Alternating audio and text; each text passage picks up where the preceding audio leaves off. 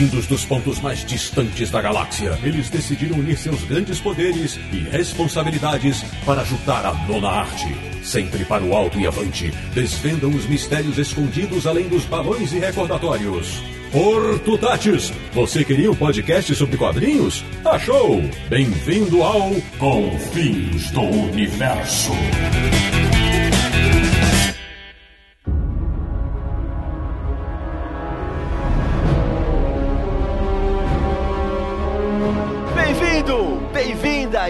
Começando mais uma edição de Confins Universo, o seu podcast favorito de quadrinhos, que é o podcast do site Universo HQ, www.universohq.com, o site mais antigo e charmoso que fala sobre a nona arte no Brasil. E hoje o programa é comemorativo. Para você saber o que nós vamos comemorar? Vamos às apresentações. Eu sou o Sidney Guzman e agora falo de São Paulo, mas estava tranquilamente na minha fazenda no Kansas quando fui chamado de volta à ação. De Petrópolis, usando uma armadura preta com exoesqueleto. O terror da noite, Samir Naliato. Pronto e a postos para relembrar um futuro que está comemorando 20 anos. Venha a nós o vosso reino da República de Ipiranga. Ele que sempre que está em apuros relembra uma certa palavra mágica formada pelas iniciais de seis deuses. Marcelo Naranjo. Pô, até um velhinho no metrô chamando, meu. Sai fora, o que, que é isso? é, velhinho. Sérgio Codespot não tá aqui, mas deixa eu ver lá. E já dei a dica que o Codespot não está aqui. Por quê? Fechando o time do Confis Universo hoje, de João Pessoa na Paraíba, nosso convidado especial, estreando no Confis Universo, o homem resenha do universo HQ. Ele que estava pairando sobre a Terra em sua cidade esmeralda, Aldaci Júnior. Só digo uma coisa: se eu tivesse visões do futuro, Deus me livre ficar vendo o espectro peladão na minha frente. Bem-vindo, Aldaci, boa estreia! Bom, os leitores mais veteranos já sacaram, os novos ainda não. O programa de hoje é especial, porque comemora os 20 anos da saga Reino do Amanhã, uma das maiores histórias dos anos 90 publicadas pela DC Comics. E estamos gravando justamente quando fecha os 20 anos, porque saiu em maio de 1996. Exatamente, a primeira edição da minissérie, mas disso a gente vai falar daqui a pouquinho. Não sai daí que a gente já volta.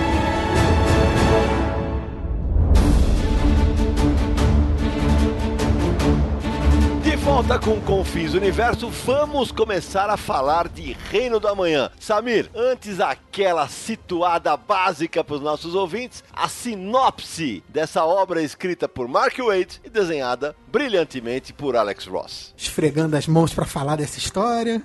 Vamos começar? Você quase não gosta dela, né? Nem eu. não, nem um pouco. Cara, Reino do Amanhã lida com o seguinte assunto: se passa no futuro, num provável futuro do universo DC, onde uma nova geração de heróis defende a Terra. Só que essa nova geração, ela é violenta, agressiva, irresponsável e aí causa um grande problema. Superman e os heróis da antiga retornam para ensinar o caminho correto de suas ações. Da justiça e do American Way of Life. A, a minissérie, né, foi publicada nos Estados Unidos, né? Tá comemorando 20 anos porque o primeiro número da minissérie sai em maio de 1996. É, saiu como uma minissérie em quatro partes, e aí foi maio, junho e julho de 1996. Bom, e depois da publicação nos Estados Unidos, evidentemente esse material chegou no Brasil, né? Primeiro numa minissérie em quatro partes, publicada pela Abril, em 97, duas edições em julho e duas edições em agosto, com capas super bonitas, lindas do, do Alex Ross. Depois, em 98, muito bem lembrado pelo Audacy quando ele estava em off aqui, e eu juro que eu não lembrava, saiu uma edição encadernada de O Reino do Amanhã. Ah, e vale um, um adendo aqui. A Abril publicou como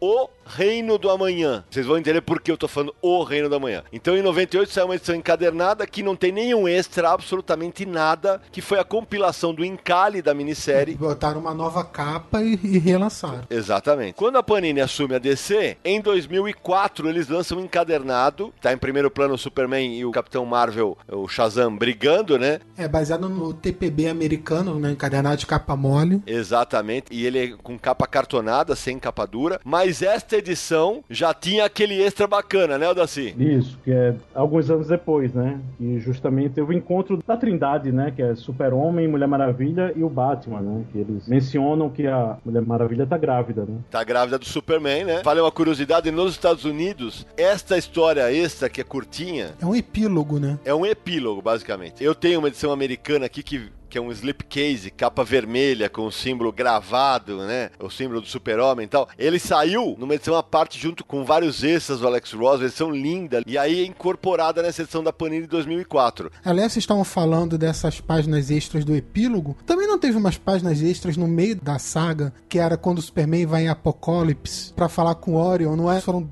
quatro páginas, eu acho. Rapaz, eu juro que eu não lembrava disso. É, tem isso. Tem nessa encadernação aí da, de 2004. É, é bom saber disso, porque eu reli a edição da Panini e quando eu cheguei nessa fase eu falei, meu Deus, eu não lembro disso, a memória tá uma nhaca. E aí, só pra complementar aquela informação que eu falei do O Reino da Manhã na Abril, tanto essa edição de 2004 da Panini, quanto a edição definitiva que a Panini lançou em capa dura, com vários extras, super bonita, formato gigante, nas duas o nome é Reino do Amanhã, sem o artigo definido de E já que a gente tá falando de edições, eu vou até aproveitar para lembrar, a DC lançou nos Estados Unidos uma versão em capa dura, que é uma capa preta com os destaques em dourado e a foto central Superman nas sombras, que essa capa parece mesmo que você tá pegando uma bíblia para ler, porque você sabe que na história tem muito Sim. paralelo entre passagem do apocalipse da bíblia com as Exatamente. ações dos heróis. Então eles fizeram um encadernado que lembra o encadernado de uma bíblia mesmo. Ficou bem bonito. É, e o pastor, que é um personagem que conduz a história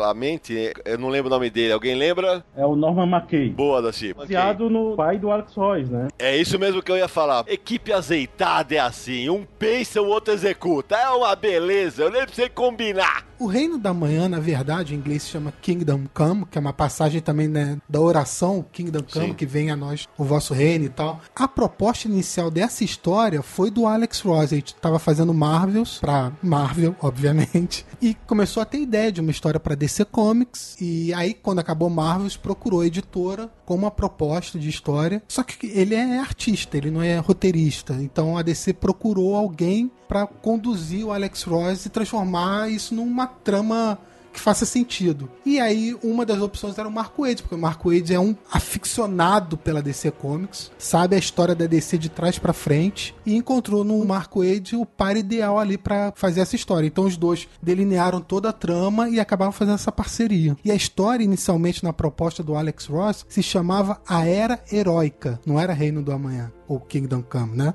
Isso foi esse título veio aos poucos nas discussões deles, porque o, Ma o Marco Wade começou a introduzir essas passagens do Apocalipse da Bíblia, porque via muito paralelo entre a história e o Apocalipse da Bíblia. Então, no final, eles acabaram mudando o título da trama para Kingdom Come. Além das passagens do Apocalipse, do livro de João, há também um lado messiânico muito forte, né? O super-homem mesmo, ele retorna como Jesus Cristo, né? Isso para salvar não só a humanidade, mas também os meta-humanos. Tem aquele negócio quando ele vai no bar para convocar esses supers, né, que são irresponsáveis. A filha da Barda pega e, e diz que se sente um 13 terceiro apóstolo, né? Bem tem, lembrado. assim, esses- Muito bem lembrado. O Superman normalmente é retratado como Jesus Cristo. Você vê isso no cinema, nos quadrinhos muitas vezes. E aqui vão além, mostrando como se o retorno do Superman à ação fosse a segunda vinda de Cristo, né, para impedir o apocalipse. Pra quem não leu ou pra quem leu, né, vale pra todo mundo. Vale a gente lembrar que a gente fala muito do retorno do Superman. O Superman estava afastado porque a Lois Lane foi assassinada na minissérie. Quer dizer, eh, não mostra, né? Mostra como um flashback. Exato, mostra como um flashback. Ele se refugiou na, no Kansas e tal,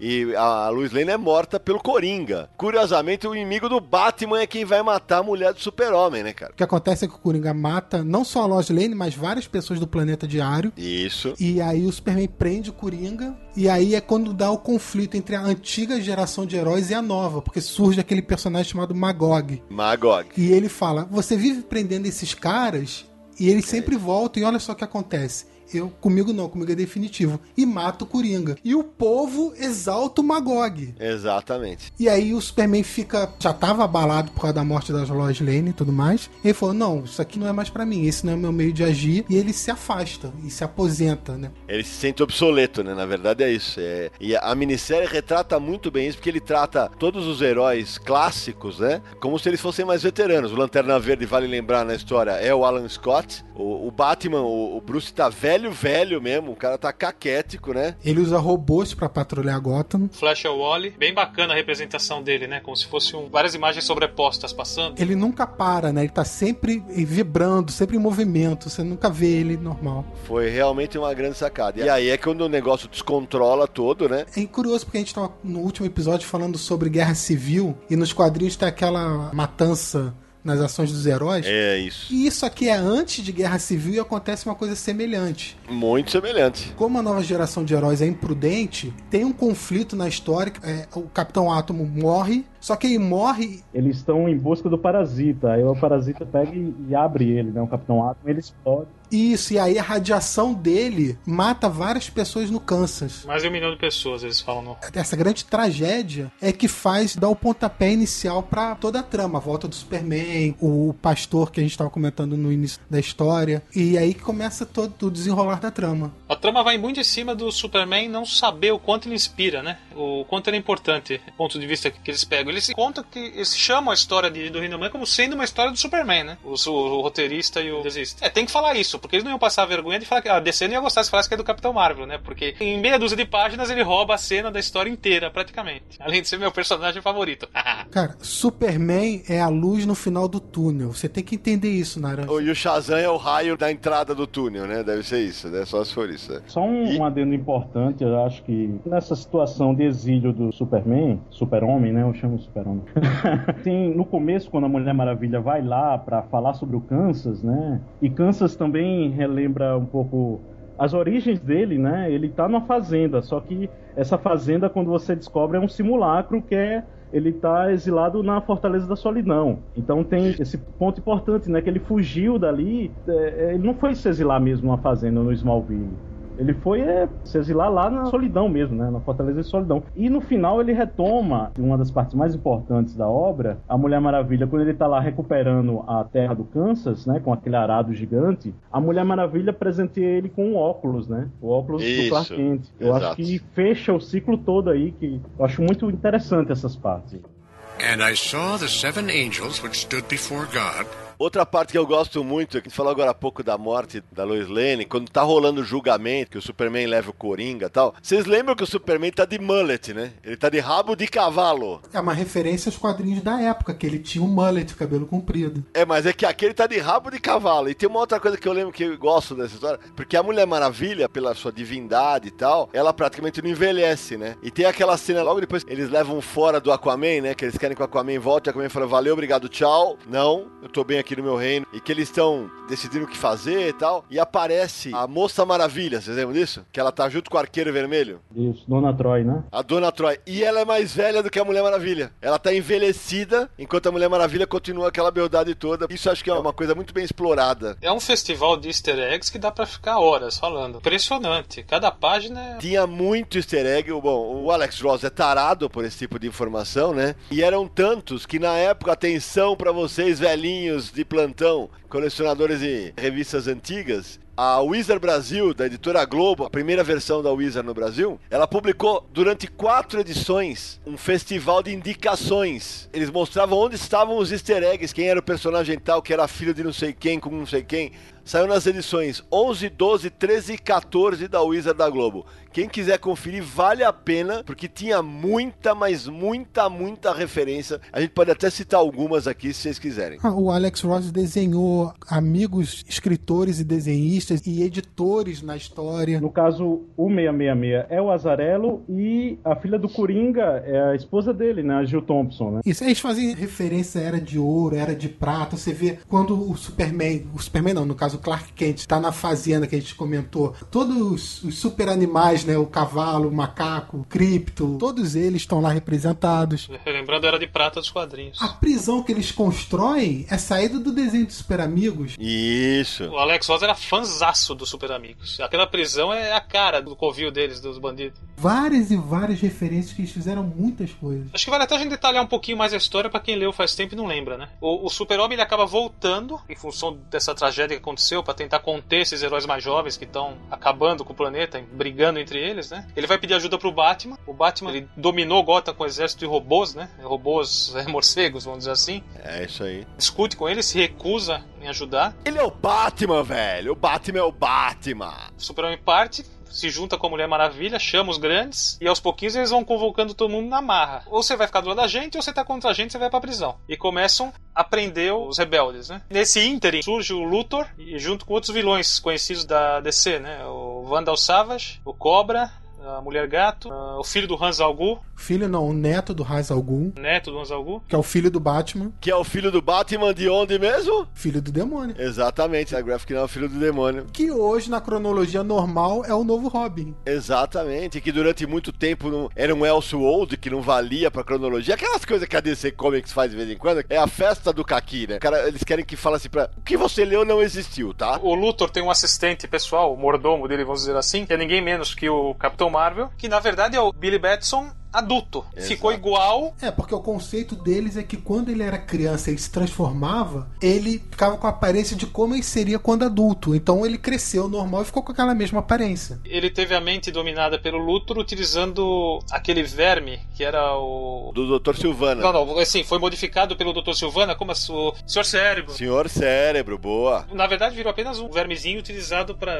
vários. Ele vai colocando no ouvido do Billy Batson que aquilo domina a cabeça dele. É, era uma arma do Lex Luthor. E aí você vê que o Luthor já tá com algum plano quando surge o Batman para se aliar ao Luthor para evitarem que o mundo seja tomado ou destruído pelos heróis. Exato. Óbvio que o Bruce Wayne, o Batman, já tinha segundas intenções nessa aliança. Ele é o Batman. Engando o Luthor, obviamente. E a Mulher Maravilha é retratada como uma guerreira mesmo, né? Ela é que mais fica lá. Pra cacete. Não, a gente tem que fazer assim. Vamos pra luta, vamos enfrentar isso. Ela que põe ordem na bagaça toda, né? Ele é a mais sangue nos olhos, velho. É, rapaz. Ela que põe ordem na bagaça toda, né? Enquanto o Superman pensa, ela faz. E na primeira página da história, você vê um morcego enfrentando uma águia, com uma passagem do Apocalipse escrita. E o morcego. Pensa que é o Batman e Super-Homem. sim. É, mas não é. É o Batman e a Mulher Maravilha, que no final da história vão se enfrentar. E é curioso, porque no início de cada capítulo, são quatro capítulos, sempre começa com uma passagem da Bíblia, fazendo um paralelo entre a passagem e as ações dos heróis. É muito interessante. Só em, em paralelo, só pra complementar o que o Naranjo tá falando, é que a gente tem que se lembrar que tinha o, o- pastor, né, o Norman McKay, que era amigo do Wesley Dodds, que era o Sandman da Era de Ouro, e ele tinha essas visões apocalípticas do futuro, e quando ele morre, o Wesley Dodds, o pastor fica tendo essas visões. Aí o que Isso. acontece? A- Aparece o espectro, por ele estar muito longe, assim, há muito tempo afastado da humanidade, ele coloca o pastor como âncora pra ver o que vai dar aí nesse, nesse Armagedon. e pelos olhos deles que vai sendo narrado toda a história, exatamente. É isso A mesmo. gente acompanha a partir desse ponto de vista. Isso interessante traçar, porque assim, tem uma certa semelhança com Marvels. É a obra que catapultou Royce, escrita pelo Kurt Busiek, Que né? no Marvel era o fotógrafo, né?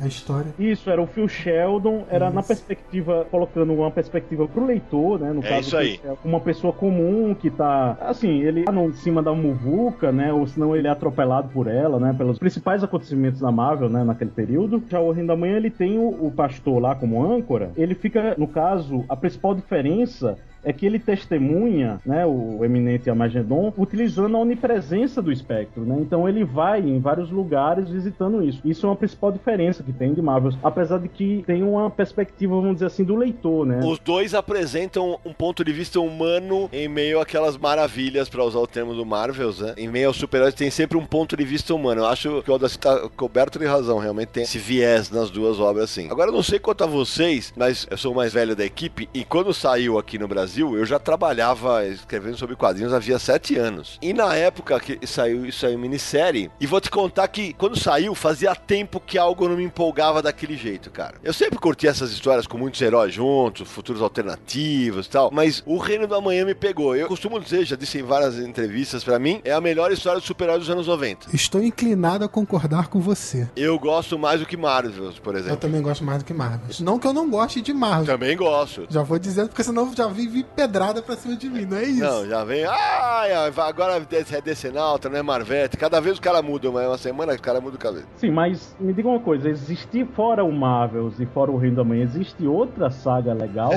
é, então, nós estamos falando de uma era cruel, né? Da era Image, né? Que isso, heróis renasce. Ah, vai te catar, Samir. Sensacional. Ele provoca, Naranja, ele tá me provocando. Cara, se eu pudesse gritar Shazam e jogar ele no meio do raio, eu fazia isso agora. Meu Deus do céu, cara. O pior é que tem gente que acredita que eu falo sério. Não, pior que tem. E acha que a gente tá brigando, mas deixa pra lá. Bom, a gente tem que lembrar, Authority é anos 90. Tô insistindo na pergunta, então, já que É, já entendi. Eu continuo achando o Reino do Amanhã melhor, se você é isso que você queria ver. Maior recordação dessa época do Reino do Amanhã foi quando eu comprei a edição Wizard número 11 da editora Globo. E eles fizeram, foi na época que a Abril ia publicar, e eles fizeram uma matéria. Eram aquelas matérias que saiu na Wizard americana, traduzia e colocava na edição. E eu lembro de ler a matéria, tinha entrevista com o Marco Wade, com o Alex Ross, e eu lembro daquilo, eu falei, caraca, vai demorar muito para isso chegar, porque eu quero ler isso agora. E foi nessa edição que saiu a primeira parte daquele dossiê com as informações, com os easter eggs, a número 11. É, e chamava-se Seja Feita a Vossa Vontade, se eu não me engano, acho que era esse o título da matéria. Mas o lance, Samir, era que a história mexeu com a mitologia de uma maneira tão bacana, assim e tal. E eu vou te falar, eu não sou um cara que se emociona lendo quadrinhos. Mas aí, isso é um spoiler para quem não leu, mas azar, né? A história tem 20 anos, tá? Desculpa aí. Mas na cena final da Batalha do Super-Homem com o Capitão Marvel. Que cena sensacional. Aquela cena, velho. Eu falei, eles não vão fazer isso com o Capitão Marvel. Eles não vão. Não pode ser que eles vão fazer. E fizeram, velho. Eles fizeram. Eu falei, caralho, velho. E quando o Superman levanta do meio das cinzas. Puta, cara, é de foder, cara. E fumaça com todo mundo morto. E quase enlouquece, ele vai para destruir lá o. A ira dele, o olho ficar vermelho, acho que foi a partir daí que começaram a utilizar, né? Era uma mistura de ira com fracasso, porque ele não conseguiu guiar Isso. os novos heróis da maneira que ele queria. Exato. Evoca também a capa, que é uma das mais bonitas capas que o Alex Ross. Da quarta edição, né? A quarta edição, que ele saindo, remedando em vermelho. E ele vai pra sede da ONU que parece o QG da Liga da Justiça do desenho animado, vale lembrar. Isso. Exato, a sala da justiça. Essa capa, assim, abrindo um parêntese aqui, aqui, eu tenho uma camiseta do Reino do Amanhã que eu fiz uma brincadeira, que eu, como tenho cabelo grisalho, né, brinquando que eu era o super-homem do Reino do Amanhã. E aí eu fiz uma brincadeira olhando naquele ângulo, assim, que ele tá olhando para cima, assim. Aí o meu amigo Sandro Rojo, ele fez uma montagem da minha foto naquela capa. A gente vai até colocar no post aí do Universo HQ, porque, pô, puta presente maravilhoso, né? Achei sensacional, né? No detalhe aqui, ó, a gente tá falando sobre essa batalha, tem um quadrinho aqui dos olhos do Superman vermelho saindo sangue dos olhos do Superman. Era bem mais adulto na época, né? A maneira como foi. Acho que isso que pegou também. Um adendo interessante dessa batalha entre o Super-Homem e o Shazam, que, assim, é aqueles detalhes do Alex Royce, né? E que deve estar também no roteiro do Wade. Quando ele fala Shazam e vem um raio, você vê que ele se desloca bem rápido na super velocidade. E esse raio que é mágico, que é uma das fraquezas do Super-Homem, atinge ele antes de atingir o, o Shazam, o Capitão Marvel. Então você pode notar, em todas as vezes quando ele fala Shazam, ele sai. E o raio vai Isso, e, bem e lembrado. cai em cima, sabe? Até o Super-Homem pegar e com a super velocidade também calar a boca dele, né? E o raio cair e ele virar o Billy Batson. Realmente bem lembrado. Seven thunders uttered their voices. Que uma coisa que vale a pena a gente levantar é que a gente falou tal do Authority dos anos 90, as histórias. O Authority acho que é o marco, super-heróis mais linha dura, né? Só que o Reino do Amanhã, o Magog, a galera toda é anterior ao material. Sim, é anterior. Mas tem uma curiosidade aí. Diga. A história dessa foi criada em Rei do Amanhã com essa nova geração de heróis era uma alegoria para os heróis do início da década de 90, principalmente depois da criação da Image Comics. Isso. Então, o que eles quiseram, um dos temas da história era mostrar Por que, que os heróis antigos, os clássicos, eles ainda são relevantes? Qual é a diferença deles para essa nova geração de heróis aí que a Image está fazendo, que não faz nada além de estripar os outros, é, matar e, e só sabe de violência? Eles quiseram fazer um contraponto entre esses dois lados. Tanto que o Magog é inspirado no Cable da Marvel. Tem um braço mecânico, um olho que. Ah, bem lembrado. Eles começaram a pegar, ah, vamos criar esse personagem tal de maneira que reflita tudo que a gente não gosta dos heróis novos, atuais. E aí eles foram criando isso. Tem um, um paralelo entre o mercado, como estava na época, e como eles desenvolveram a história. Hum, heróis que destroem cidades inteiras enquanto brigam entre si no começo da década de 90? Hum, onde eu já vi isso? Hum, não sei, eu acho que foi no cinema. Te vê bastante no cinema. E tanto quando teve a, a parte lá do. Quando voltam pro Kansas, quando descobrem o paradeiro do Magog, ele tá lá, né, tentando é, corrigir o que aconteceu lá no Kansas, né? Ele fica puto, né? Porque o Super-Homem, ele diz: Olha, você que é o, a nova representação. Aí ele pega, dá um raio nele lá. Ele diz: Eu nunca quis, mais ou menos isso, né? Eu nunca quis ser isso, né? Representar isso. Outra cena impactante essa. Né? Ele grita com o Superman e fala que a culpa é sua, Superman. É. É, você me deixou seguir esse caminho, ou coisa do tipo, você devia estar aqui pra nos guiar e tal. Exatamente. É, Ele não realmente. queria ser o homem da manhã, né? Que, certa forma. Se a parar pra pensar, o Reino da Manhã tem muitas dessas cenas impactantes, né? O Wade trabalha muito bem isso. E é claro, só para não perder a piada de sempre, se você quer saber mais sobre Mark Wade, leia o livro Universo HQ Entrevista. É, bota a caixa registradora aí, André! Lançado pela Nemo no ano passado e disponível nas melhores livrarias do ramo. Voltando pro Reino da Manhã. não, e o mais legal é que tem muito mais curiosidade dessa série. A gente vai falar daqui a pouquinho.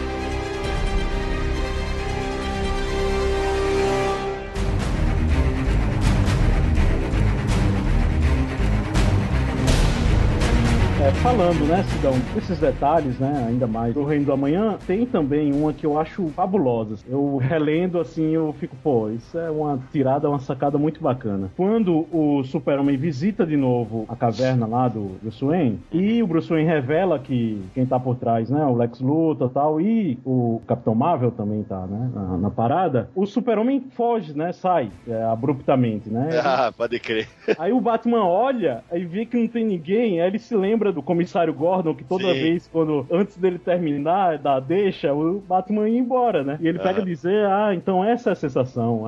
Aí isso é uma sacada boa. muito bacana, né? Um personagem que aparece pouco na saga, mas é uma participação marcante. O Aquaman aparece acho que só por duas páginas. Que ele tá bem velhinho, né? Barbudo, é, o- é o próprio Netuno, né? E aí o que acontece? A Mulher Maravilha vai pedir ajuda dele pra construir lá a prisão, pra educar os novos super-heróis. Aí o Aquaman fala: Tá vindo aqui me procurar pra quê? Vocês são centenas de campeões pra defender a Terra. Eu protejo os outros 70% e sou um só. Ou seja, eu tenho muita coisa pra fazer. Cuida dos seus problemas aí que eu tenho os meus. E essa é a participação dele na saga. E essa frase dele ficou tão famosa que até hoje, quando alguém tá falando do Aquaman, fala, pô, mas porque costumam chamar o Aquaman de um personagem bobo, ou o que seja. E aí alguém sempre lembra disso. Pô, mas ele é um só e, e cuida da maior parte da Terra sozinho. Saiu dessa saga aí. Outro personagem importante que mal aparece também é o Caçador de Marte, né? O- Que antes a gente sabia que era o Ajax e ficou John Jones, né? Ficou o Caçador de Marte.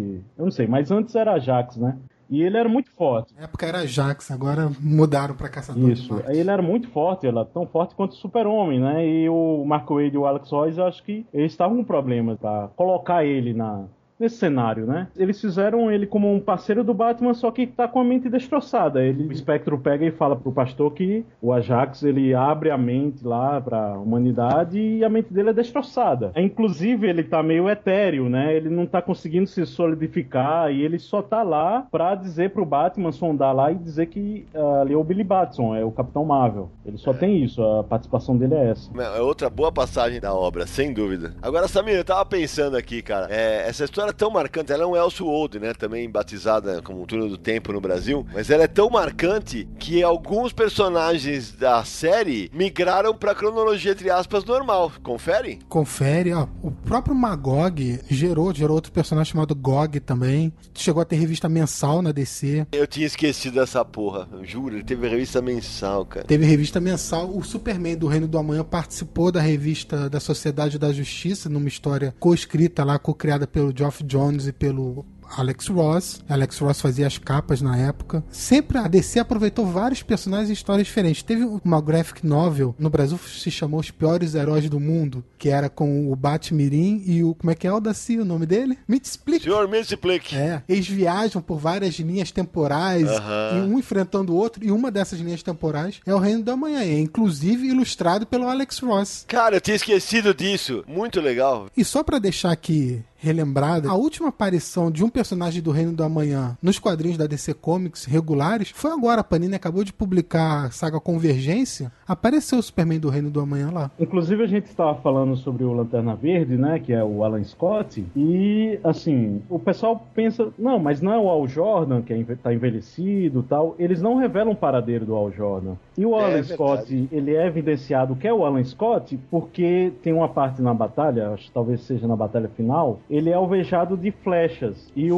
o- a madeira, ela é a fraqueza do, do Alan Do Scott. Alan Scott. Porque na verdade eles não falam o nome Alan Scott na história. É isso aí. Você só percebe que é o Alan Scott porque tem a fraqueza a madeira. E ele é atingido por uma flecha de madeira. E isso gerou uma confusão grande eh, na época que a Abril publicou a continuação do Reino do Amanhã, o The Kingdom, que aqui foi batizado de Hipertempo. A editora Abril publicou na edição Superman Premium número 7, uma edição que foi bem problemática na época. E, e na história ficava falando Lanterna Verde, Lanterna Verde, Lanterna Verde, e só repetindo assim. E teve uma hora que eles colocaram Kyle em vez de Lanterna Verde. Ou seja, não botaram nem Hal Jordan nem Alan Scott. Saiu como se fosse Kyle Rayner. E não é, então foi uma barrigada da Abril na época sobre isso. Caramba. Tem até, eu fiz a resenha dessa edição, eu vou colocar lá no link no post do Universo HQ, é só clicar lá e dá pra ver a resenha sobre essa edição. A gente citou essa edição no Confins do Universo especial sobre Crise nas Infinitas Terras, que se você não ouviu, ouça porque vale muito a pena. Aliás, já que a gente tá falando de crise e multiverso, o Reino do Amanhã faz parte do multiverso, né? Olha aí. O Reino da Manhã foi como uma edição Elseworld, como a gente falou, Túnel do Tempo, mas depois de Crise nas Infinitas Terras, acabou o multiverso da DC. Só que Reino da Manhã fez tanto sucesso que aí lançaram a continuação, que é como eu estava falando anteriormente, o Hipertempo, que foi batizado no Brasil. E no Hipertempo houve uma tentativa de trazer o multiverso de volta para a cronologia. Acabou não funcionando muito bem ali naquela história, o conceito foi meio que deixado de lado, mas na minissérie 52, depois da saga Crise Infinita, eles voltaram para valer com o multiverso. E aí seriam 52 universos paralelos. E o Reino do Amanhã era a Terra 22. Olha aí. E depois que teve o reboot Novos 52, teve a saga lá, o Multiverse do Grant Morrison,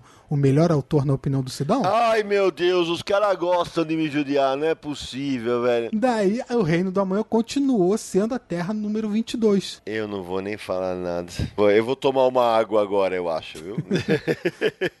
Shazam! Armageddon has arrived. Bom, pessoal, eu queria colocar um adendo aqui sobre esse papo todo do amanhã. Por que, foi impactante pra mim? Já deu pra perceber, quem, quem escuta o podcast, eu sou muito fã do Capitão Marvel, do, do Shazam. Não, não é Shazam, é Capitão Marvel. E a minissérie colocou ele de volta no rol dos grandes personagens. É impactante. Mesmo sendo um personagem coadjuvante, a participação dele realmente é marcante. Ah, e não é um personagem que tem tantas chances assim. Então, pra mim, na época, essa leitura foi especialmente prazerosa em função do tratamento dado a esse personagem. Inclusive, alguns painéis que aparecem, alguns quadros desenhados pelo Alex Ross, quando o Luthor fazia lavagem cerebral nele, aparecem alguns outros personagens do universo dele, como o Homem-Bala, o Capitão Átomo, que era o Capitão Átomo. Ai, Jesus, esqueci o nome do bicho agora. Senhor Átomo, um dos grandes vilões aí da história do Capitão nos quadrinhos antigos. Então, por tudo isso, pra mim, foi um dos motivos específicos pelos quais eu gostei tanto dessa história em quadrinhos. Naranja e as lágrimas. Cara, e assim, na boa, que a gente falou, é uma grande história do Super-Homem, sem dúvida, mas é uma grande história do Capitão Marvel, como o Nara falou, ele rouba a cena. Cara, e o grande lance é que ele morre, né, velho? e morre no ato heróico. Ele se sacrifica, velho. Aquela cena que ele cata o Superman e joga ele pra baixo. E você acha que é pra sacanear, né? No primeiro momento.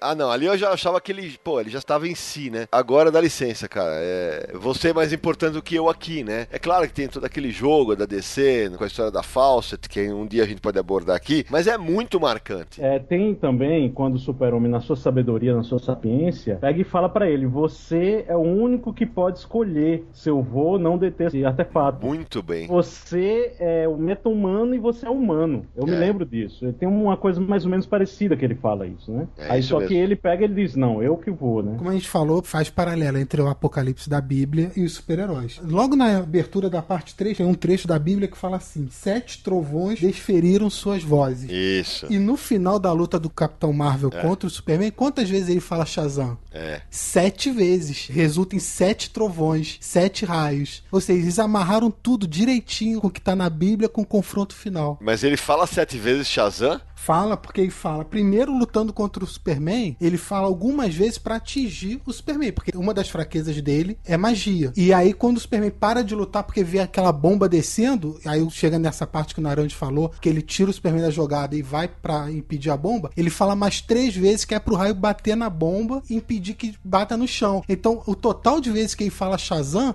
são sete. Ô Samir, super bonito o raciocínio e tal, mas eu tô aqui com a edição na mão e ele fala nove vezes, ele não fala sete vezes. Pior que na cena final da batalha, se repete, eles sete trovões se pronunciam. E ele fala mais três vezes, que seria a sétima, a oitava e a nona vez. Ah, como é que eu perdi O isso? pensamento de Samir tava tão bonito aí. Ó, Marco Então, Wade deu uma bobeira aí. Vacilou. Ah, Marco Wade, como é que você botou mais dois Shazams? Vamos perdoar o Marco Wade, porque o texto dele tá tão preciso, tão, tão bacana. Ó aqui, ó. Antes disso, quando o Capitão Marvel chega pra brigar com o Superman, o Superman tá voando pra prisão, né? Pra tentar ajudar a impedir o, Aham. a tragédia de acontecer. E o texto do pastor, pensando, né, nos recordatórios, tá assim, ó. Quando o Superman tá chegando. Eu vejo o Ragnarok finalmente se iniciar. Pior que tudo, vejo as esperanças do único homem capaz de impedi-lo transformarem-se em cinzas. E nisso o Capitão já bateu no Superman e já jogou ele no chão. O Armagedon chegou e tá o, o Capitão naquela pose heróica, né? Com as mãos na cintura, olhando pro Superman no chão e rindo. É show de bola. Quem não leu isso tem que ter. Porque foi de super-herói que se preze, né? Pra situar pro nosso ouvinte, aquela parte que o Aldaci citou, que o Superman tá segurando a boca do Shazam pra não gritar, ele fala: Olha ao redor a que ponto chegamos. Uma bomba está caindo. Ou ela nos mata, ou nós devastaremos o mundo. Sei que ainda pode deter a bomba, Bill. Ele chama de Bill. O que não sei é se devo. Essa decisão, ele, ele fala: Não sou humano, mas você, Billy, você é os dois. Mais do que qualquer um, você sabe o que é viver nos dois mundos. Só você pode pesá-los com a mesma medida. Lute contra a lavagem cerebral. Você pode me deixar ir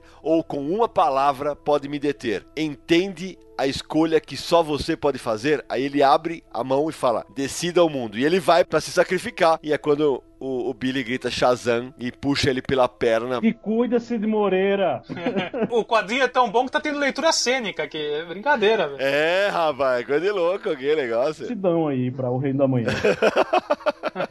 Sidão, eu descobri os problemas dos sete trovões, então. Na última vez, quando ele fala Shazam, Shazam, Shazam três vezes, só tá valendo uma, só caiu um raio, entendeu? Então dá sete trovões. Ah. é que ele falou com raiva. E aí eu vou te falar, como um editor chato que eu sou. Vacilo do editor da DC na época que podia ter contado e deixado só um. Ia ficar redondinho, né? Um balão esque- com um Shazam gigantesco, aquele Shazam! Um só resolvia o problema e estaria tudo bonitinho, sete redondo. Eu acabei lembrando de outra coisa. Não sobre o Reino da Mãe, mas sobre a continuação, o hipertempo. Que eu já falei que eles introduzem o conceito de hipertempo, realidades alternativas, foi uma tentativa do multiverso, mas tem um epílogo no hipertempo em que mostra o Superman da Terra 2. Lembra do Superman da Terra 2 que a gente falou em Crise nas Infinitas Terras? Lembro, claro, como Teve não? aquela despedida poética, né? Sobrevivendo ao apocalipse, enfim. Então, ele tem um epílogo com o Superman na Terra 2, de descobrindo um meio de sair daquela realidade que ele foi preservado. E aí, ah, o texto ainda fala alguma coisa assim, eu não vou lembrar de cabeça porque eu não tô com a edição na mão, mas ele fala alguma coisa do tipo, ele descobriu uma porta de saída. Mas aí não vai usar essa porta, pelo menos não agora. Mas ele acaba usando, você lembra onde? Não lembro. Na saga Crise Infinita. Aquela bosta dos infernos. Deixa pra lá. É. Ele pega o epílogo,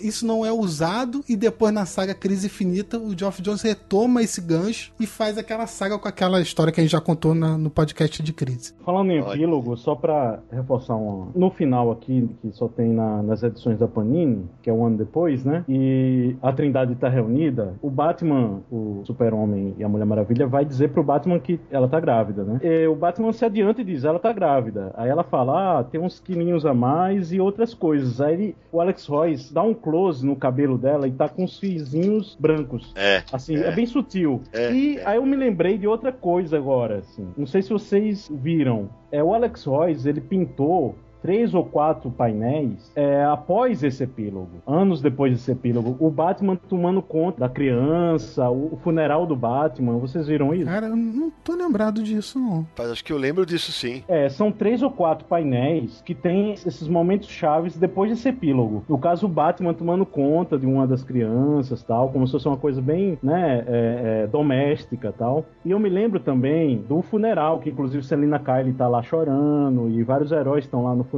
dele e tal. E tem mais outros dois, se não me engano. Aí, se tiver, era legal a gente colocar aí embaixo. Aldaci, é, cara, eu lembro de ter visto isso, aí enquanto vocês estavam falando, eu fui pesquisar, e realmente é uma série de painéis em que o Alex Ross pintou After Kingdom Come, né, depois do Reino do Amanhã, aí é 10 anos depois, 20 anos depois, é o funeral do, do Batman, 100 anos depois, 200 anos depois, 500 anos depois, mil anos depois, e aí eu não vou entregar o que estão as imagens, que a gente vai colocar no link pro Universo HQ, aí no Universo HQ você clica lá e vê todas essas imagens que são incríveis, realmente incríveis. Aliás, falar em edição de 20 anos, a DC tá publicando esse mês um encadernado do Reino do Amanhã comemorativo de 20 anos. Pelo menos a imagem de 10 anos valia, porque tem o Clark, o Clark Kent, com uma menina de, com a roupa do Superman no colo e um menino vestido de Batman nas costas. O Batman tá segurando um outro bebê. A Mulher Maravilha tá dando uma bronca num bebê que tá flutuando. E tem três cachorros. Um branco, que deve ser o Cripto, tem um preto, que parece ser o As, que era o cachorro do Batman, né? E um ao fundo que eu realmente não sei identificar. Parece que, não sei se, acho que é um quadro, não sei. Mas é uma imagem linda. E lá no cantinho, embaixo do pé da menina, tem um gato que possivelmente é uma homenagem ao Raiado, que era o, o Super Gato. É, o que ele fez aqui foi uma série de quadros levando até a Legião dos Super-Heróis, né? Exatamente isso. Realmente são maravilhosos os quadros. E tem a cena do funeral do Batman, que é um negócio realmente chocante. é, e tocante também, pra falar a verdade. É, isso parece ter sido uma coisa que ele fez por iniciativa própria, né? Não pra descer, então. Judgment has come, Norman McKay.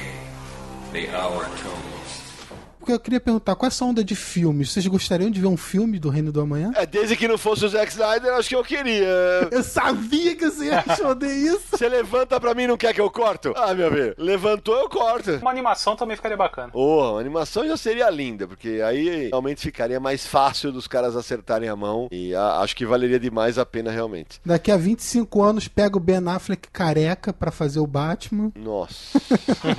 Se eles tivessem lido O Reino do Amanhã, né? Sabia como é que era o confronto ideológico do Batman, do Super-Homem, do é.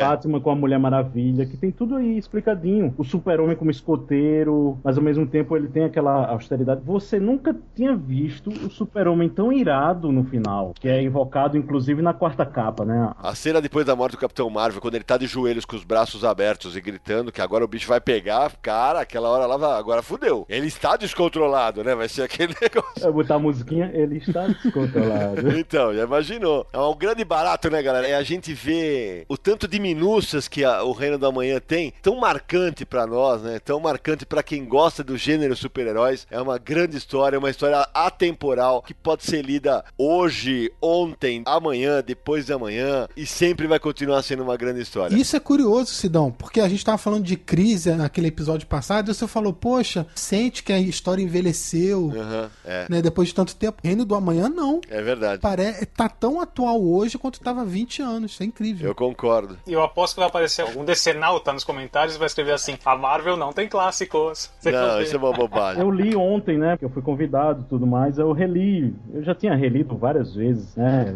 Eu tenho um Absolute. Eu gosto muito dessa obra. E, é, por exemplo, quando o Samir falou que tá tão atual, aquela parte do capítulo 2, onde antes da velha guarda aparecer, na Ilha da Liberdade, lá que tá a estátua da Liberdade, pichada pelo lobo e que tá com o coração como se tivesse arrancado, né, tal. O Américo Comando tá atacando imigrantes, sabe? Vemos é, algumas roupas assim que são do Oriente Médio. Não dá pra deixar de pensar na situação atual, sabe? Assim, essa imigração em massa na Europa, o candidato republicano Donald Trump falando que vai erguer um muro lá nas fronteiras dos Estados Unidos. Então, pra isso me pensar. remeteu, entendeu? Isso é muito atual. Realmente pra pensar. Outra coisa, antes da gente encerrar, uma das coisas que vale a pena o, o leitor, nosso ouvinte, prestar atenção no Reino da Manhã é que os filhos dos heróis aparecem em várias combinações, flertando uns com os outros, namorando, teve casamento de um com o outro. Vale demais a pena prestar atenção e depois buscar os extras, os easter eggs que a gente falou. Bom, mas não sai daí. A gente falou bastante de Reino da Manhã, mas no próximo bloco a gente vai pra parte que os nossos ouvintes mais gostam, né? As indicações de leitura da galera do Universo HQ. E demais, leitura de e-mails pra você.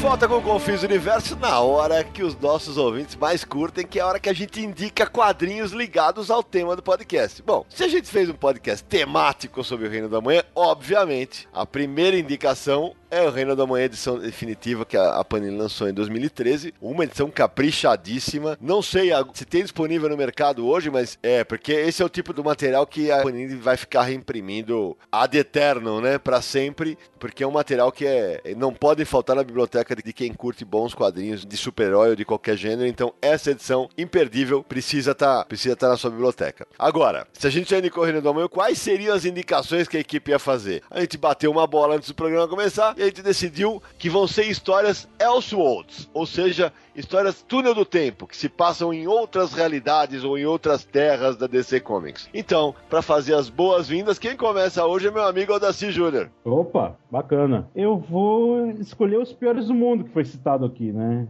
É, é, aquele negócio, o Batmirim e o Mitsplick na, né, Batmirim quem não conhece, o Grant Morrison, inclusive na fase Muito do Batman, legal. ele pegou e resgatou, né, que é como se fosse um duendezinho que se veste como Batman, o Explique é aquele que, se você, se ele dizer que, se ele falar o nome dele ao contrário, ele volta pra dimensão dele, né? Duende da quinta dimensão que enche o saco do Superman. Como que é o nome dele ao contrário, Rodaci? Boa, Laranja, obrigado. Isso aí, fala agora. Fala claro, agora. Para o Flix Mickey. Lembrei, é a mesma coisa do neto do House Agu aí no Reino da Manhã. Se você conseguir Ave, falar o nome dele, É verdade. tudo bem. Mas essa edição saiu em formato álbum pela Ópera Gráfica, chamado Super-Homem Batman, Os Piores do Mundo. Saiu em 2003. Eu não sei, acho que você garimpar, dar uma ligada pro Naranjo, ele É, manja dessas coisas aí. Dá pra você ver isso. E o que que é? Eles brigam, né, o- o- esses seres, e eles vão pra vários momentos da DC, né? Inclusive o Reino da Manhã em que tá é, é pintado pelo Alex Royce. Tem vários artistas. E essa cena do Reino do Amanhã, dos dois, está na edição definitiva que a Panini lançou em 2013. É, está lá nos extras. É, nos extras tem a sequência assim, que eles estão no traço do Alex Ross. Ó, e além do Alex Ross, desenharam aí pra essa edição Michael Red, Brian Boland, Frank Schoff, Stuart Simonton, Phil Jimenez, Frank Miller. Nossa, Então, timaço. cara. Bruce Timm, então bastante gente legal. Bem bacana, eu me Vai. lembro que a edição da Ópera Gráfica ela era em papel couché, ela era cartonada com orelha, sabe? Bem bonitinha. Inclusive quem escreve é o Ivan Dorkin, que eu não conheço. Eu não conheço o trabalho dele, mas assim, é muito bacana. Inclusive, o Mitsplick e o Batmirim vão para o nosso universo. E tá lá o editor, e tá como se fosse uma fotonovela, sabe? Assim, fotos do editor, Bacana. assim e tal. E ele diz, ah, que coisa horrível. Ele acha o pior universo que tem o nosso, brincando, sabe? É bem Pois é. divertido. E nessa onda da Panini republicar tanta coisa, tá aí um material que podia valer,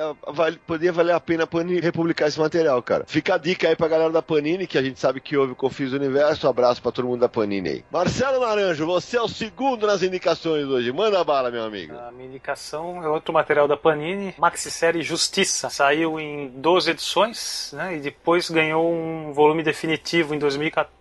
Na trama, bolada pelo Alex Ross, é algo nostálgica, né? Porque lembra bem os Super Amigos, principalmente os vilões que aparecem na história. Os vilões bolam um plano literalmente infalível, esse sim de deixar o Cebolinha verde de inveja, e praticamente eles acabam com a Liga da Justiça da América. Como eu já falei, né? Criação do Ross, com roteiro do Jim Kruger, arte do ilustrador Doug, não sei falar o sobrenome. Aliás, eu vou tentar falar, hein? Doug Brathwaite. É isso? Agora diz ao contrário.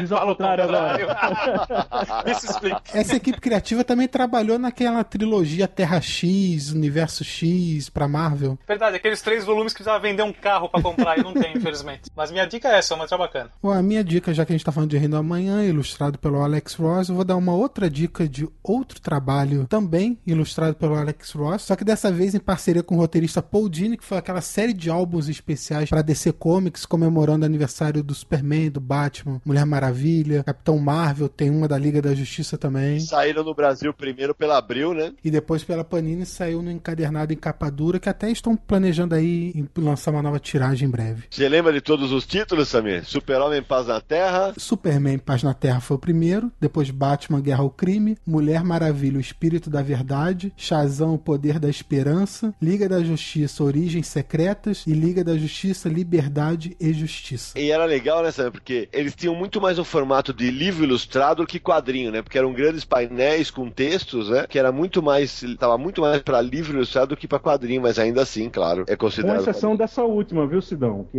essa última É verdade. Tem, né, tem os balões, tem... O especial dos personagens foi em comemoração aos 60 anos deles, né? Então foi em 98 saiu do Superman, 99 do Batman e assim consequentemente. E eram edições de tamanho gigante, né? Eu lembro que na banca ficava até judiada, eu lembro disso. Isso. E a edição da Panini também compila todos, é bem bacana. Então eu fechando o pacote das indicações, eu vou primeiro indicar uma minissérie que saiu no Brasil. Atenção, Panini, vale muito a pena republicar esse material. Saiu no Brasil em 98, de fevereiro a junho, e saiu pela Metal Pesado, chamada A Era de Ouro. Isso é sensacional. É um material fenomenal da Sociedade da Justiça. É escrito pelo James Robinson, com desenhos do Paul Smith e cores do Richard Ori. É, o material é maravilhoso. A história se passa logo após o, o fim da Segunda Guerra e tem um, um personagem chamado Americomando, que é o Tex Thompson, que ele volta da guerra, bom, ele vai virar senador tal, e vai virar o caos na vida da Sociedade da Justiça e dos heróis da Era de Ouro. Como a história tem uma série de complicações, inclusive mortes, logo em seguida ela virou um Elseworlds. Ela virou uma história que, ó, se passa em outra realidade e tal, mas vale demais a pena de ser republicado esse material. Espero que a Panini ouça nossas súplicas, mas enquanto isso, se você quiser dar uma varrida nos sebos, acho que vale a pena. Isso saiu nos Estados Unidos originalmente como uma minissérie em quatro partes, mas desde então a DC já lançou encadernado disso. E Panini, pelo amor de Deus, aproveitando que é James Robinson, lança também Starman. É, esse é um sonho antigo, meu, do Naranja e da torcida do Corinthians que gosta de quadrinhos. Do Flamengo que é maior. Só na sua van cabecinha, mas tudo bem, deixa pra lá. Do Palmeiras É, e, também. e- não vou nem falar nada. Eu ia aproveitar, apesar de não ser Elseworld, né? Eu queria é, citar uma história de equipe. No fundo, o Reino da Manhã é uma história que tem muitos personagens e tal, e a gente citou várias histórias de personagens aqui. Eu queria citar o Liga da Justiça pelo Grant Morrison. Olha, vocês falam que eu não gosto dele? Olha aí. Que a Panini, em 2008, lançou o volume 1 e único, por enquanto, que é o primeiro arco da passagem do Morrison pela Liga da Justiça, chamado Nova Ordem Mundial, com desenhos não muito felizes do Howard Porter, mas tem uma passagem dessa história que é genial, que eles estão cercados por alienígenas, ninguém sabe o que, que eles são tal. A gente, nós leitores, já sabemos que eles são marcianos, né? Eles já prenderam todo mundo, e aí o, o, o chefe dele lá, o cara fala, só tá faltando o Batman. Ele fala assim, mas ele é só um humano. Aí o super-homem tá lá todo macambuzo, sorumbático, Preso. debaixo da Kryptonita, levanta a cabeça e fala assim, o humano mais perigoso da Terra. aí quando corta pro Batman, o Batman tá cercado por não sei quantos caras, cheiro de gasolina, ele acende um fósforo, não sei, eu sei o que vocês são. E pum. Ah, aí o Batman sai na poeira. Cara, essas vale muito a pena esse álbum encadernado. Tá, É difícil de achar, mas parece que a Eagle Moss vai lançar a coleção de graphic novels. Parece que tá programado. Vamos torcer para que seja verdade. And I saw the seven angels which stood before God. É uma curiosidade assim, bem interessante. Robinson ia fazer uma continuação chamada Era de Prata e ia ter desenhos do Howard Shaik. Olha Só aí. que o projeto não foi pra frente. Inclusive termina com os heróis da Era de Prata, e tal, né? Aí ele ia fazer uma continuação, só que não foi pra frente, infelizmente, né? Olha aí. Bom, terminadas as indicações do Universo HQ, daqui a pouquinho, leitura de e-mails. O seu recado aqui no Confis Universo.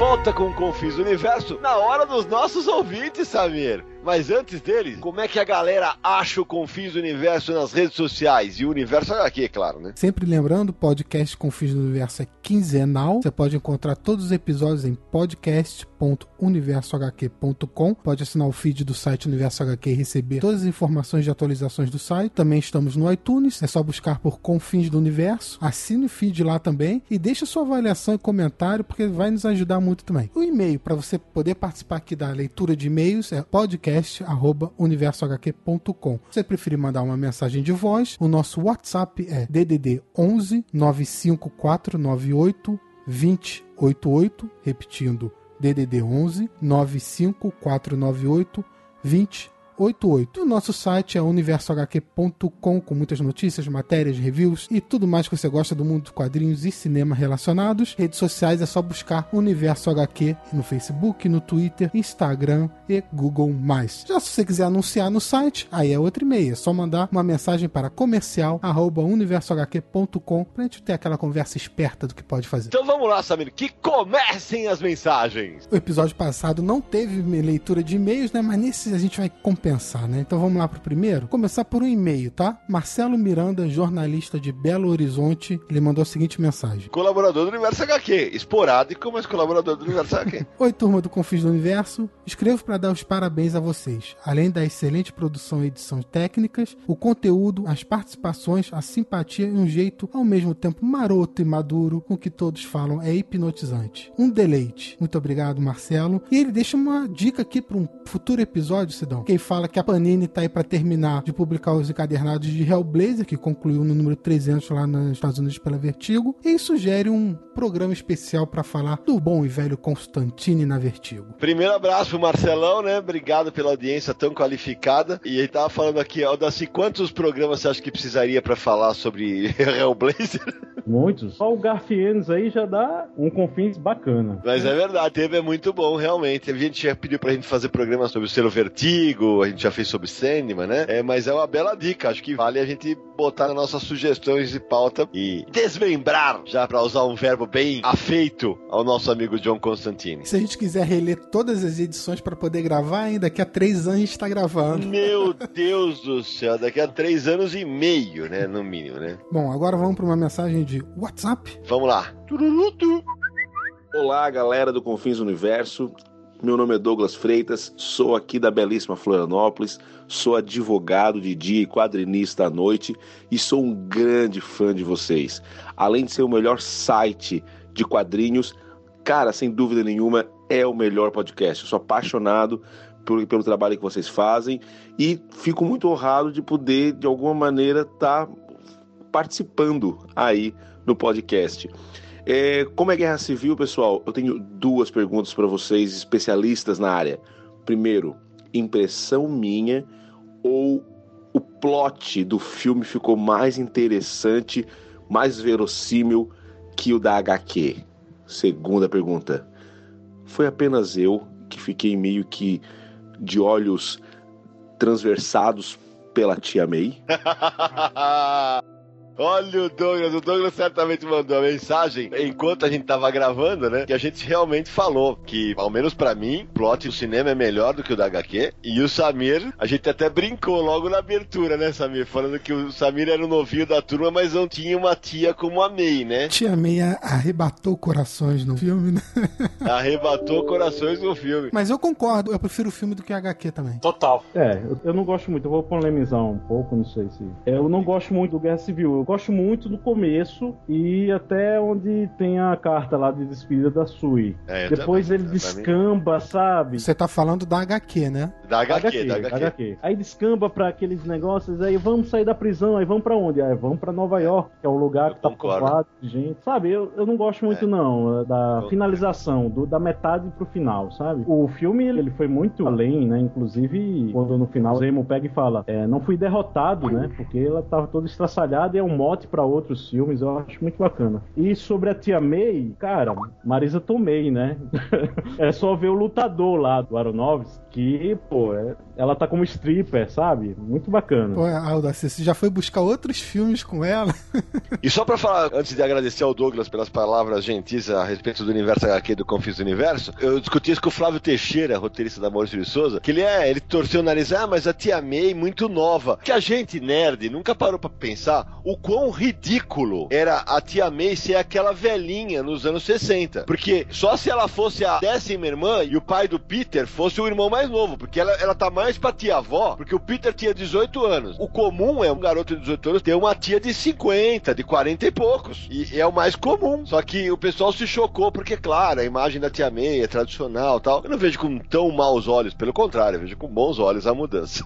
Vamos lá, o próximo é do Wagner Gonçalves, 22 anos, de São Paulo, estudante de design. Olá, galera do Confins do Universo. Eu sou, claro, colecionador de quadrinhos. Me identifiquei com diversas manias, como, por exemplo, não deixar coleções incompletas, não gostar de emprestá-las, colocar dentro de plásticos e outros. Mas o motivo do meu contato é para compartilhar algo que ando fazendo com uma coleção. Durante um bom tempo, evitei pegar as edições da coleção Marvel Salvati. Me interessava apenas por algumas edições e comprando parte dela, aquelas lombadas incompletas me incomodariam muito. Minha solução foi fazer uma lombada digitalmente, imprimir em papel, adesivo e colar. Que nerd, velho! Preciso falar pro Wagner. Wagner, eu até entendo porque você fez isso, mas cara, você é um colecionador, você tá estragando a edição, pô. Não colhe as coisas na capa, né? Eu não faria isso nunca. Uma resposta tardia para o Marcos Ramone, né? Que ele disse que não concordou quando o Sidão, nesse episódio, falou que eu costurava as revistas. Ah, é isso aí. É verdade!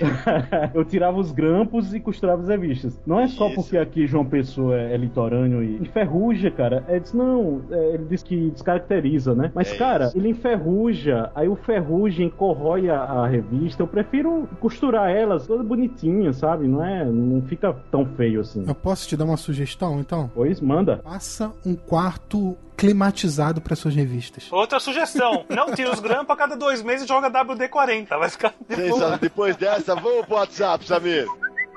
Fala aí galera do Confins do Universo, meu nome é Ezequiel Siqueira, tenho 38 anos, sou analista de sistemas e moro em São Gonçalo, Rio de Janeiro. Bom, queria pa- parabenizar vocês pelo excelente podcast, que é um podcast feito por profundos conhecedores do assunto, uns caras bacanas, uns caras que fazem um podcast jornalístico com fatos e não achismo aí como outros podcasts que tentam falar sobre quadrinhos.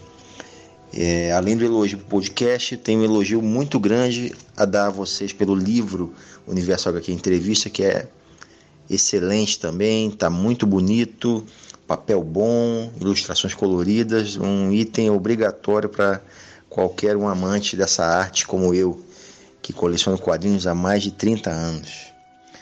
Bom, para finalizar, eu queria dar uma sugestão de podcast, de alguns, né? Um sobre Alan Moore e a obra dele que eu admiro muito. Um sobre um período excelente da Marvel, que foi os anos 80 com o Jim Shooter. E outro sobre o, a Marvel dos anos 90, aquele período péssimo dela. Eu acho que seria muito divertido falar disso, daqui, na época do surgimento da Image também, onde se valorizava muito mais os desenhos em detrimento aí do, dos roteiros, né? É isso aí, galera. Um abraço pro Sidão, pro Samir, pro Naranja e pro Codespot. Valeu, avante, confins do universo. Ô Ezequiel, muitíssimo obrigado, cara, tanto pelos elogios ao Confins, ao site e ao nosso livro, né, Universo aqui Entrevista. Brigadaço por acompanhar nosso trabalho em tantas frentes aí. Sugestões anotadas. O Mago Barbudo do Alan Moore tá na nossa lista. E quanto às duas dicas da Marvel, bacana. Acho que hoje a gente até arranhou o tema, né? Se a gente resolver fazer um programa sobre os quadrinhos super-heróis dos anos 90, acho que nós vamos nos divertir o tempo inteiro batendo a torta e a direito, né? Ah, pô, tem muita coisa pra falar de quadrinhos da Marvel que ele falou, né? Da década de 90. Imagina a gente falar Exato. Massacre, Era de Apocalipse, Ai. Heróis Renascem, Ai. Heróis Retornam. Ai. Ih, caralho, Ai. vai ficar muito bom Ui. esse programa. Vamos pro próximo, Samir. Vamos pro próximo agora, um e-mail do Roberto Amaral de Castro Prado Santos. Economista, 23 anos, São Paulo. Ele mandou um e-mail para contar uma história da mãe dele com Maurício de Souza. Aí ele começa a história assim. Quando ela estava terminando o colegial, foi na casa de um amigo cujos pais eram amigos do Maurício de Souza. E calhou que naquela noite estava ele, o criador da turma da Mônica, jantando na mesma casa que a minha mãe visitava. Então ela foi até ele e perguntou: O que você tem contra mim para criar um cachorro com o meu nome e a minha idade? Minha mãe se chama Bernadette, mas desde os dois meses de idade todo mundo a chama pelo apelido de Bidu, por motivos que não tem absolutamente nada a ver com a personagem do Maurício de Souza. Eu não sei exatamente o que aconteceu, mas o Maurício de Souza gostou da história dela, de modo que depois fizeram uma história que homenageia minha mãe, Bidu e Bugu, a tia Bernadette. Olha isso. Eu tenho uma cópia colorida dessa história que a Maurício de Souza Produções muito gentilmente me mandou quando enviei um e-mail há alguns anos perguntando que história era essa. Mas até hoje não sei onde ela foi publicada.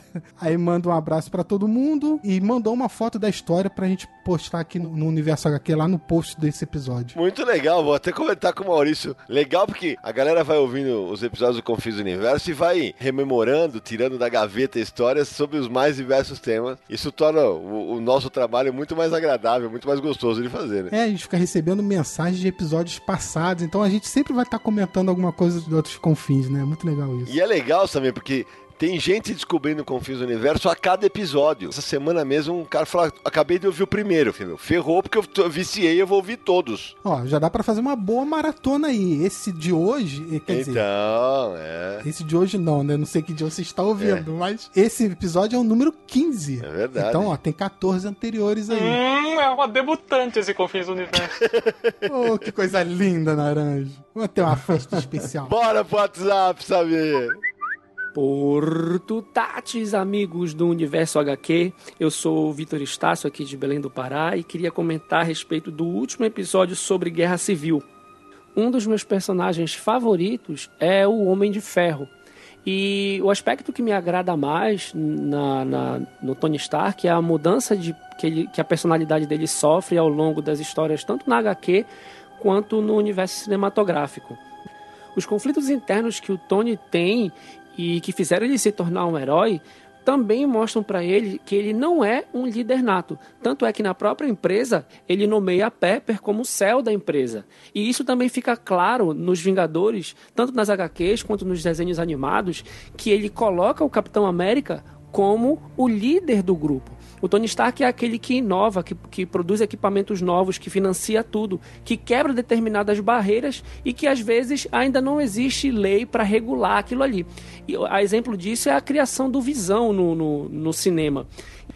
Então, para mim, acima de tudo, a ideia do Tony é fazer com que o Capitão América ele entenda que ele é o, o, o líder do grupo. Né? Ele é que é o símbolo que mais representa os valores do grupo. Coisa que o, o, o Homem de Ferro não consegue ser. E na revista isso fica claro quando ele procura no Homem-Aranha um substituto para ele dentro dos Vingadores.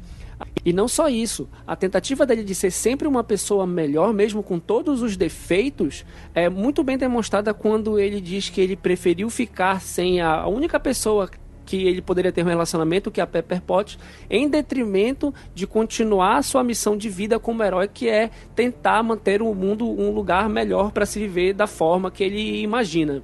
É isso, pessoal. Muito obrigado. Um abraço para todos. Continue com um bom trabalho. Boa, Vitão. Boa observação. Alguém quer comentar? Não? Eu tenho uma observação pra fazer sobre isso. Não revi os filmes, então algum detalhe pode estar me escapando. Mas no final do Homem de Ferro 3, ele não destrói todas as armaduras que ele tem, e ele não meio que desiste de ser herói pra ficar com a Pepper Potts. Não rola isso no final de Homem de Ferro 3, e depois isso é esquecido nos outros filmes. Lembra que a Pepper Potts fala: "Ah, você tem que escolher ou se quer ficar comigo ou se quer ficar bancando herói ou coisa do tipo". Não tem um lance desse? Ah, então peraí, só um adendo, pessoal. Como é aquela frase mesmo? Gênio, bilionário, playboy, filantropo. Olha, Pepper Potts. Abraço, PT, saudações. Eu sou o Homem de Ferro. Tchau. Boa. Boa, Naranjo. Tem mais mensagens, Samir? Vamos pro último e-mail? Vamos nessa. Bom, e-mail do Denis Pimenta e Gabriela Der. Eles não disseram de onde são, mas vou ler a mensagem deles aqui. Ouço o podcast há uns 5 anos. Cheguei a produzir um piloto que infelizmente não foi adiante. E hoje moro com uma leitora ávida por mais e mais livros. No começo do namoro, ela queria conhecer meus hábitos. Entre eles, ouvir podcasts e ler quadrinhos. E quando um podcast aborda quadrinhos, aí comemora que é tetra, é tetra. Chegamos no Confins do Universo por sermos muito fãs do Sidney Guzman, que eu vim a conhecer por causa da coleção MSP, onde tenho esperado muito por uma edição do Capitão Feio. diz Ó a ele. cobrança. Adoramos esse novo ponto de vista tão concreto com opiniões de veteranos. Sem mais delongas, abraço a todos, até mais e obrigado. Ô, Denis, obrigado pela tua mensagem. Quanto ao Capitão Feio, é, você não acha mesmo que eu vou te falar alguma coisa a respeito disso aqui no Confins do Universo, né? Então aproveita, Denis, e também indica o Confins para outras pessoas, não só para namorada. Exatamente. Ouça com a namorada, ouça é, com quem você quiser, mas indique o Confins do Universo para os outros. Confins do universo. We love bringing people together. Aproveitar aqui e falar que eu tô solteiro, tá? Se tiver alguma nerd que. Ó, dia 12 de junho. Podia entrar uma música de correio sentimental aí, né? Agora, nesse momento. E agora, no cantinho do amor do Confins Universo, você aí, mande a sua mensagem para Aldaci, em breve. No Confins do Universo. Ah, meu Deus do céu! Se a gente arrumar uma namorada pro Aldaci, velho, a gente vai virar o podcast número um da Podosfera Nacional. Peraí, peraí, como chamava aquele programa do Silvio Santos, que era justamente pra isso? Namoro na TV. Namoro na TV? Aqui vai ser o namoro no podcast. Aqui é o namoro na internet. Então a gente já tem assunto pro podcast do dia 12 de junho, né? Olha lá, chama o Aldaci com a namorada dele nova. Vai ser especial dia dos namorados. Ei, Laia. Agora o último WhatsApp, tá? Vamos nessa. Salve, amigos do Universo HQ. Aqui fala o Alessandro de Santa Catarina, Joinville. Eu gostaria de dizer, em primeiro lugar, que o, o podcast de vocês, eles não são excelentes, são maravilhosos. Acho que o podcast ele não deveria ser semanal, ele deveria ser diário. Né? Na verdade, eh, quando eu ouço o podcast, parece que eu estou entre um grupo de amigos, no boteco. Continue com esse trabalho maravilhoso, tá? Valeu, pessoal. Um grande abraço. Ô, Alessandro, brigadão, velho. Eu acho que esse espírito que a gente passa no Confis do Inverso é porque a gente, nós somos todos amigos e por, o Aldaci nunca viu o Naranjo pessoalmente e acho que nem o Samir, né? Não. Teve aqui, inclusive, entrevistando o Deodato e não Isso. passou nem na Comic House. Mas na próxima eu vou lá. Eu conheço o Aldaci, eu, eu sou o ponto de intersecção com toda a galera que eu acabo viajando mais, conheço todo mundo. Mas a gente é todo mundo amigo, a gente conversa pela internet toda semana e tal. E a ideia é essa: a gente conversar sobre um tema que a gente adora, dividir isso com vocês e fazer com que vocês se sintam no meio da nossa conversa. O fato de a gente conhecer bastante sobre assuntos, trabalhar com o assunto, é claro, é o, entre aspas, tá? é o plus a mais, né? Que torna essa interação com vocês tão bacana, né? Atenção, redes sociais, confins diários já. Começa a campanha. É, é, é, não, pelo amor de Deus, eu já ia esquecendo. Com fins diários, vocês querem me arrebentar, né, velho? Poxa, Semanal. Diário, episódios de 20 minutos, debatendo assuntos do dia. Confins diários já. Podem começar a twittar, postar no Facebook. Vamos ver. Os caras querem me ferrar, não é possível. Judgment has come, Norman McKay. The hour tools. Ah, Samir, então chegou aquela hora triste que é a hora de dar tchau. É a hora de agradecer a audiência do nosso ouvinte e pedir as considerações finais em Marcelo Naranjo, Adaci Júnior e Samina Aliato. A visita primeiro, por favor, Aldaci. Sami, Sidão, Naranjo, foi um prazer. É, Passou rápido, eu nem, nem notei aqui. Ficava aqui muito mais tempo. E assim, tomara que tenha outras oportunidades, né? De convite. Estamos na área, tá? Valeu muito. E aquele negócio, tomara que eu tenha feito jus, né? Com certeza faz, assim como faz com os textos nas resenhas do Universo HQ. Ah, bacana. É, Sidão me batiza de Homem Resenha, mas é porque eu amo quadrinhos mesmo, assim. Esse ano tá fazendo 30 anos que eu amo os quadrinhos, sabe? Desde o Super-Homem 28 lá da Abril, que minha mãe comprou. E assim, eu me orgulho muito de ser jornalista, fazer parte desse cenário, né? E pra ajudar os leitores a terem leituras melhores, né? É isso que me orgulha muito, assim. E fazer parte também do universo HQ, né? Então, Legal. pra todos vocês aí, bom dia, boa tarde, boa noite. Pra todos que nos ouvem, valeu. Valeu. Naranjo. Foi bacana o podcast, tema legal, uma HQ fantástica. Conheceu o Aldaci, que nunca tinha conversado com ele, foi um prazer, uma satisfação. Prazer foi E meu. esse negócio de Confins é tão divertido que logo logo vão fazer os 50 anos do Reino do Amanhã, pensou? Tudo falando assim, ai, muito bom, essa edição ficou linda. Ai, meu Deus do céu, que que é sensacional, você lembra? Aí a dentadura pula na boca. Mas é isso, valeu, obrigado pela audiência aí. Samir. Ah, muito legal falar com o Reino do Amanhã. Adoro essa HQ, foi muito bom falar sobre ela com vocês. E a gente se encontra no próximo episódio. Então, eu vou encerrar esse episódio do Confis Universo de maneira diferente. Eu, geralmente eu falo assim: a gente se vê no próximo episódio de Confis Universo, mas eu encerro este episódio com a frase que fecha a edição definitiva de Reino do Amanhã. Vamos para casa sonhar com o futuro.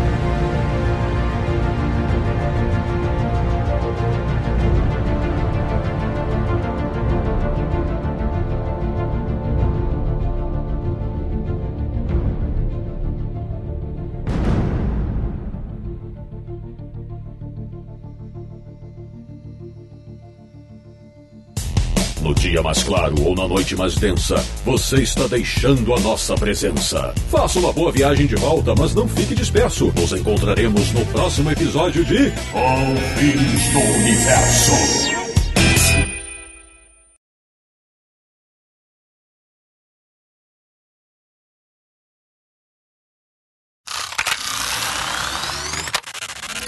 República do Ipiranga. Ele que sempre que está em apuros re relê de caguei aqui.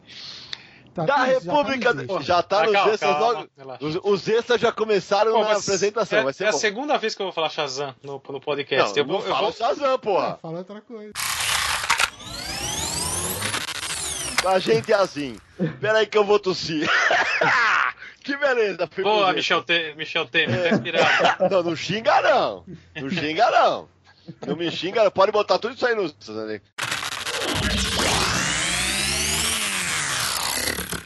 O Ajax ele abre a mente lá para a humanidade e a mente dele é destroçada.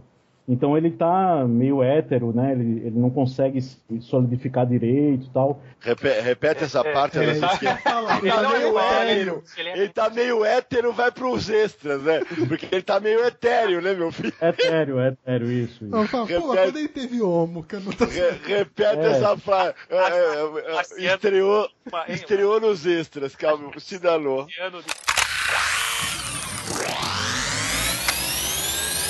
Por um, então, as, as esperanças do único homem capaz de impedir o transformar-se em cinzas por um único relâmpago. O Armageddon chegou. E aí tá, ele tá naquela Que Armageddon? Armageddon é o teu cu. Armageddon. Armageddon. Armagedon.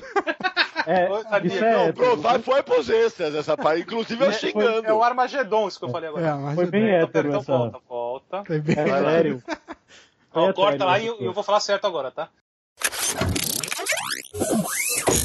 Que, pô, é- ela tá como stripper, sabe? Muito bacana. Pô, Alda, É. você já foi buscar outros filmes com ela? Pô. Inclusive, foi tão assim que o sinal caiu, né? Pois é. Eu ainda tô tentando chamar ele de volta. É, porra. Será que ele sabe desse filme Lutador? Já? Pera, eu tô tentando chamar ele de volta, mas não tá respondendo. Cara, acho que ele deu um arroto tão grande que É. desconectou. Sidão caiu quando você falou do filme que, ele faz, que ela faz strip. Aí ele ploft, caiu. Aldaci, pode botar isso nos extras, tá? Sidão só vai ouvir na hora do programa. Fui só eu que caí ou com a ligação toda? Só você. Só você. A gente já te zoou e você já vai pro extra. Não, Este podcast foi editado por Radiofobia, podcast e multimídia.